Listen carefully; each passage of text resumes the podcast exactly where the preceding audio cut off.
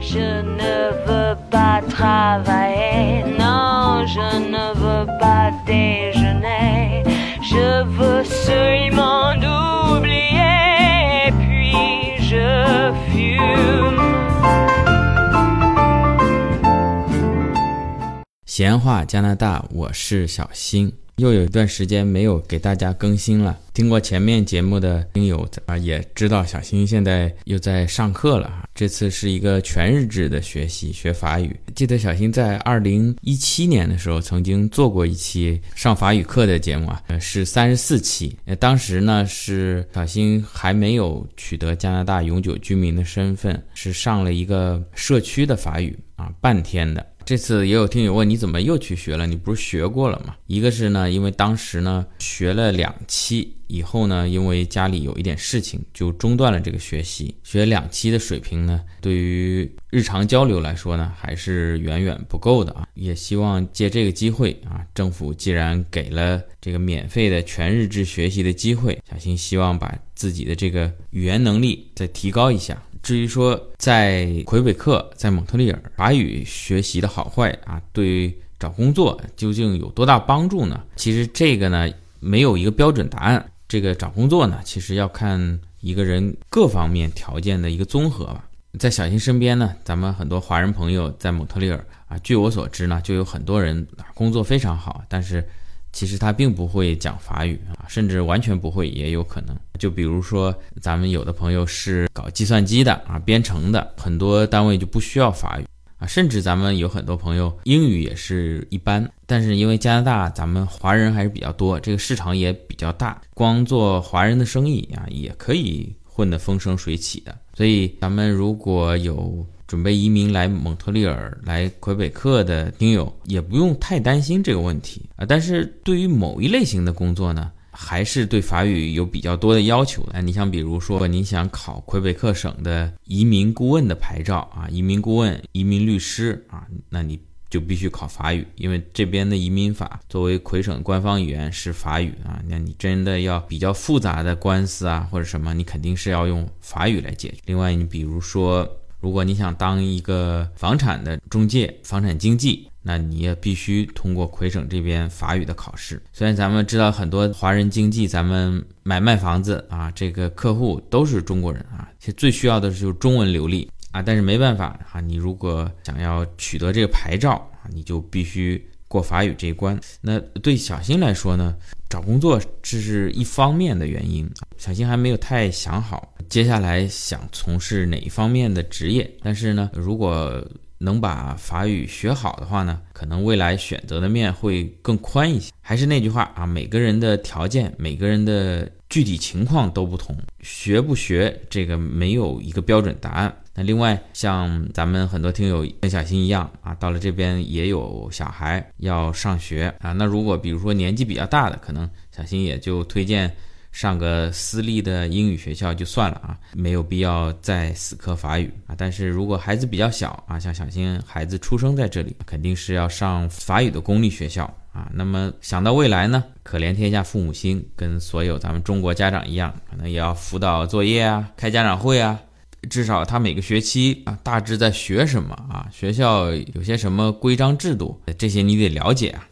这个呢，也是小新想把法语再进一步提高的原因。还有呢，还有啊，如果你能够很好的、熟练的掌握当地的语言，对当地生活啊、娱乐啊都有更好的帮助，能够打开一扇新的窗户吧。因为毕竟在这里，大多数的活动呢。啊，各种娱乐活动还是以法语为主。在平常的生活中呢，啊，比如外面的路牌、广告，包括电影、电视，能会法语会更多一点啊。如果你能熟练的掌握一门语言，这个无疑啊会给您的生活增加很多的方便跟乐趣啊。特别小心，现在有时候兼职带咱们听友，除了接送机以外，还有蒙特利尔一日游啊，或者去魁北克城啊。如果你能够熟悉这边的语言，肯定可以给大家。介绍更多的故事，也更深刻理解当地的文化。当然，现在很多的这个翻译机啊、翻译器也都越来越发达。这个人工智能，我相信这个东西技术的更新是很快的。但是很多更深层次的文化的理解，这个呢，其实是需要你能够自己去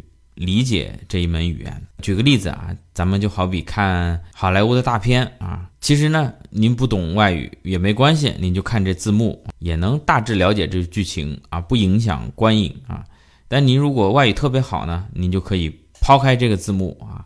把您的注意力呢，更多的集中在影片上面啊，不然你一会儿要看字幕啊，理解剧情，一会儿呢，可能又会错过影片中的一些细节、一些电影的表达手法，你可能就顾此失彼了啊。当然，您如果看像《复联四》这种，也不太需要理解它的剧情啊，就看打就好了。再有呢。小新这年纪也越来越大了啊，这个为了预防老年痴呆啊，参加参加学习嘛，也锻炼锻炼脑。这实话实说，法语的这个语法是要比英语复杂，相比中文呢，可能就更复杂了。在我们学校，包括我原来的学校，其实都有很多年纪非常大的老爷爷老奶奶啊，在学法语，都是从南美啊，或者是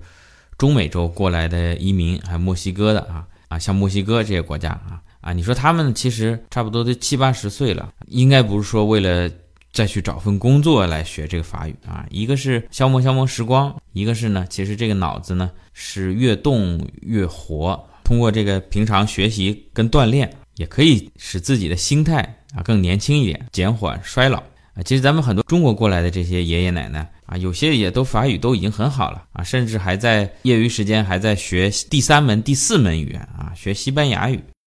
接下来，小新讲讲现在上课的这个情况啊。首先，这个课呢，呃，小新是在移民局申请的啊，所以移民局根据你的家庭住址，还有你法语的基础啊，他会就近给你安排一个学校。我差不多申从申请到去上学呢，大概等了三个月左右的时间。可能有些朋友会快一些，哎呀，有些朋友住的地方呢，可能有学法语需求的人会多一些，可能排队的时间就长一些，而且。小新有几个住的比较近的中国的朋友呢，啊，他们也分别被分配去了不同的学校啊，所以也不完全是就近啊，还要看学校有没有空位。这次上的全日制跟上次上的半日制有什么区别呢？呃，我感觉从教学进度来讲呢，其实是类似的。之前我以为。这个全日制学习的进度会更快一点，对吧？因为时间上现在一天是学六个小时啊，原来是一天是学三个小时，每天时间上翻倍了嘛，应该更快的能够进阶。但实际上呢，它的教学进度跟半日制呢是差不多的，基本上是两个月左右的时间学一级啊啊！现在我知道，像移民局提供的这个全日制的法语课呢，它上午跟下午的课呢是分开的，上午呢我们。基本上上四个小时，比较系统的有一个老师啊来带我们，从听说读写吧各个方面，包括语法啊、发音啊各个方面带领我们系统的学习。那么到了下午呢啊会换另外一个老师，主要呢就是做练习，其中最多的呢应该就是口语跟听力的练习，结合一些小游戏、一些法语的歌曲。另外呢也会对上午老师。讲到的一些语法、一些单词做一些补充，而且更神奇的不光是老师不一样啊，同学也会不一样啊。拿小新前段时间上的这个二级来说，上午我们系统学习的时候呢，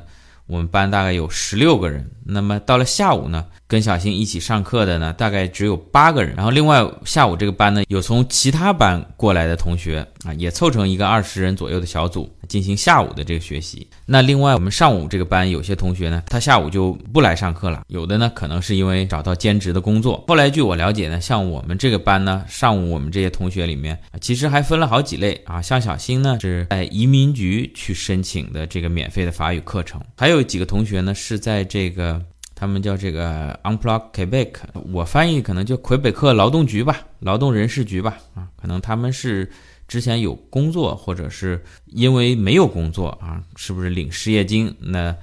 这个魁北克劳动局说，那你是不是因为法语不好没有找到工作啊？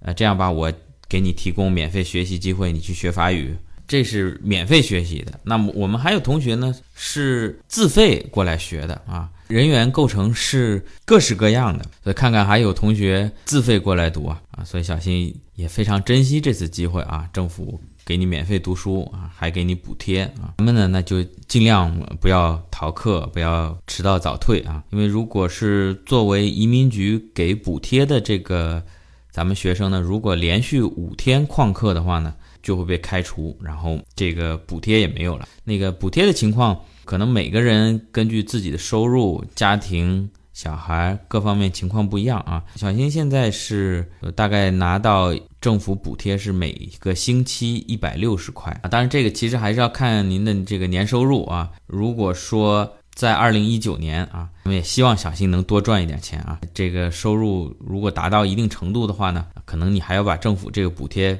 给退回去。因为下午的这个课程呢，主要以练习为主啊，所以这也解开了小新的一个疑惑啊。本来小新以为这个有同学下午就不上课了，那我们上全天的这个教学进度要比他快，这个同学肯定跟不上了嘛。后来呢，小新才知道这个下午呢，其实主要就是做练习。还算比较幸运吧，这次至少在二级的时候呢，啊，小新碰到上午跟下午分别的两个老师呢，还都比较负责。其实很多在这边华人朋友也会说，哎呀，政府提供的这个法语课其实不好啊，老师们也都是混日子啊，同学也都是混补贴。怎么说呢？这个之前小新在读半天的时候呢，也确实会碰到啊，有些老师非常认真，非常负责啊，有些老师呢，相对来说。就比较敷衍啊，这个确实要碰运气啊。但是语言学习这个东西，可能更多的还是要靠自己回去练吧。不同老师有不同的教学风格，像小新现在从二级读完了，现在又上三级，上午和下午又分别换了不同的老师啊，而且同学也整个都全部都大换血。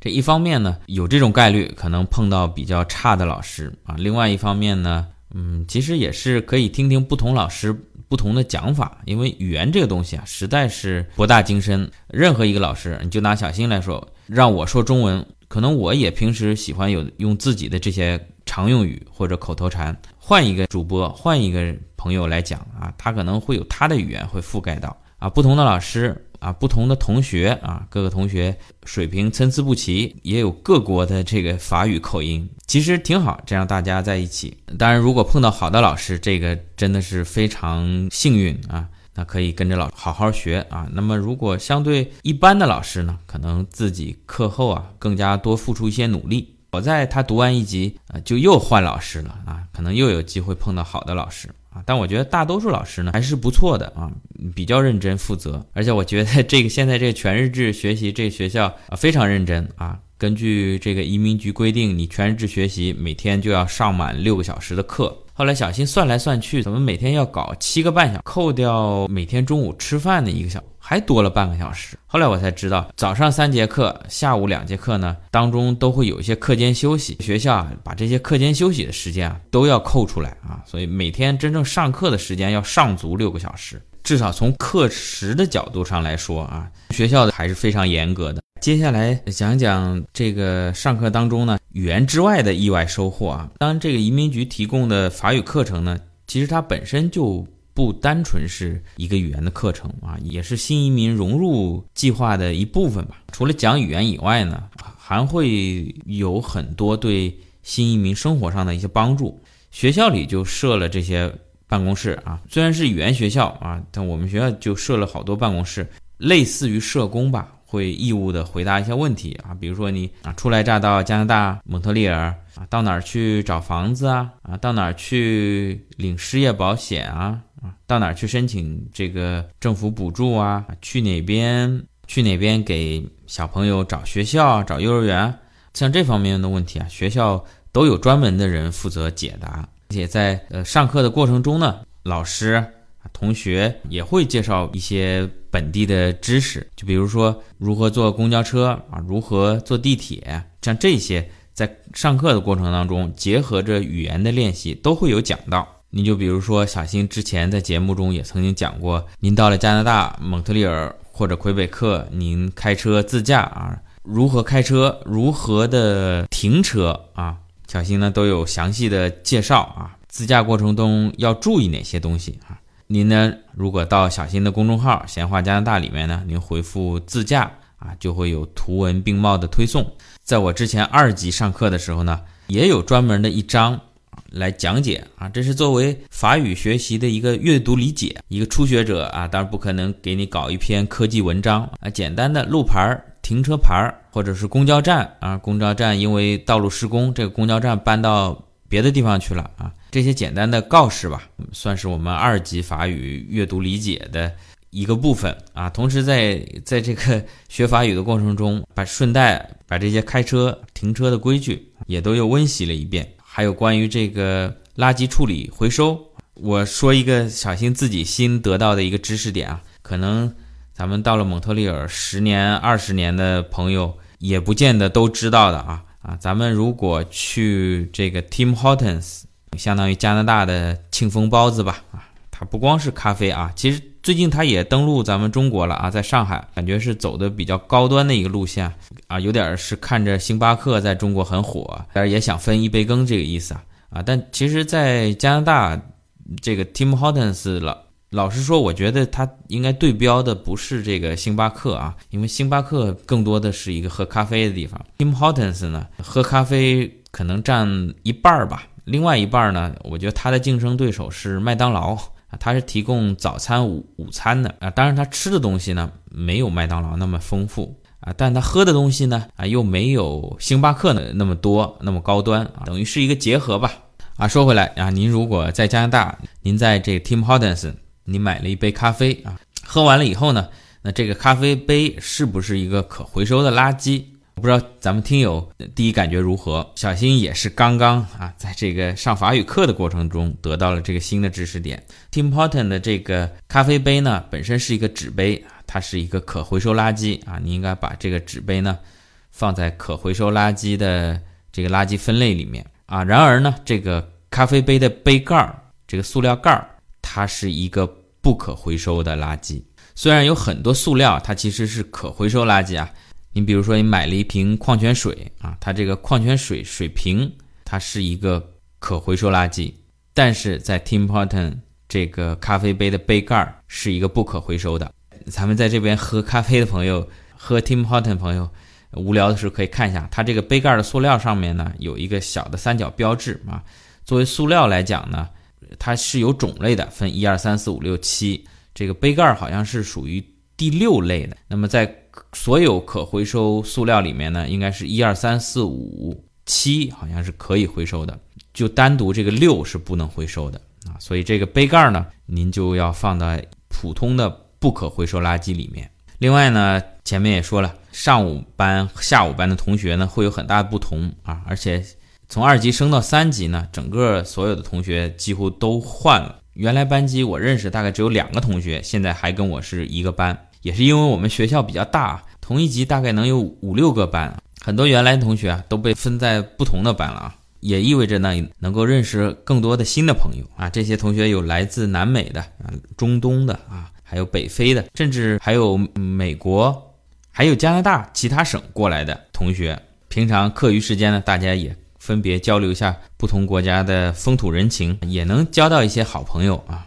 当然，现在咱们这语言还差一些啊。只能聊得比较肤浅一点啊。那么，如果随着语言能力的提高呢，我想可能会聊到一些更深入的话题啊。另外呢，这个作为惯例啊，每个学期结束，应该说是每一级结束啊，差不多两个月学一级结束的时候呢，考完试以后呢，啊，例行的会有一天放松的时间啊。各国的同学呢，就会在自己家里准备一些美食，然后。带到学校来，就刚才结束的这二级呢，小新就非常有幸吃到了各国的美食啊。虽然咱们最好吃的还是中餐啊，咱们中餐博大精深，但是相对来说中餐啊，小新喜欢吃热的啊，不是很方便带到学校分享啊。小新之前一次呢是带了一些寿司过去啊，因为老外比较喜欢这种分餐嘛啊，不太喜欢在同一个碗里面夹嘛。所以相对来说，寿司一人一个，这样会比较方便一点。这次小新有一个同学还真的把家里的这个烤盘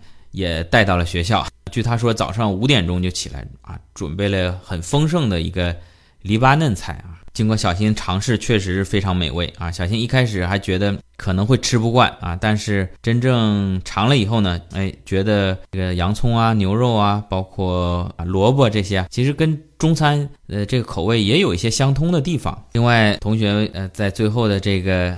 算是毕业 party 上面呢，同学们也会介绍各国的音乐啊，这个确实这个南美啊或者非洲同学。包括咱们阿拉伯的这些同学，他们音乐确实都很好听，感觉这个节奏感都非常强，以舞曲为主吧。相反，如果让我推荐咱们中国的音音乐呢，更多的可能是一些比较抒情的一些慢歌啊，可能小新比较喜欢的中国音乐啊。我不知道现在咱们小朋友喜欢的是什么，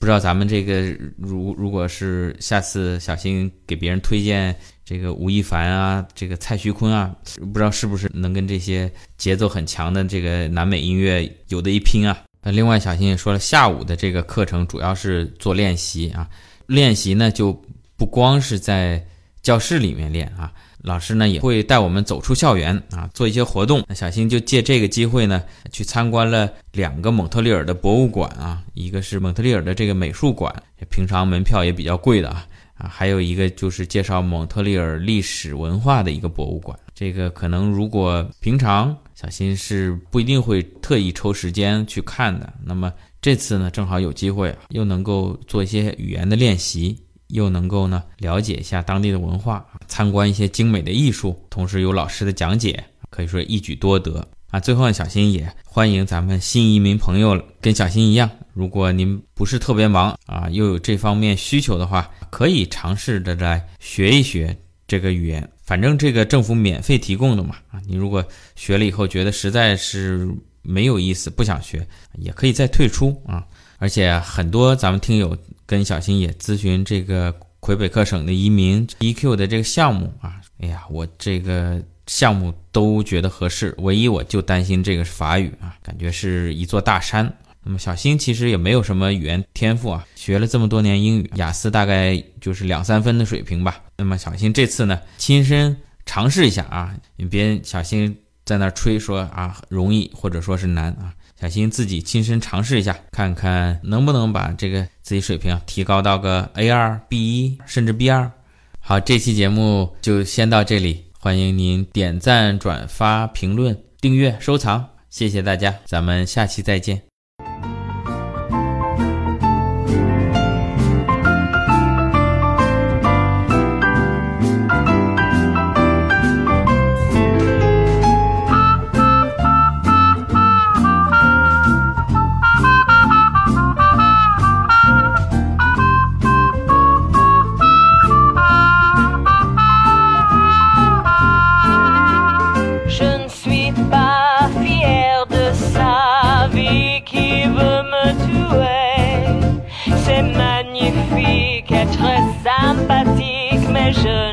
connect.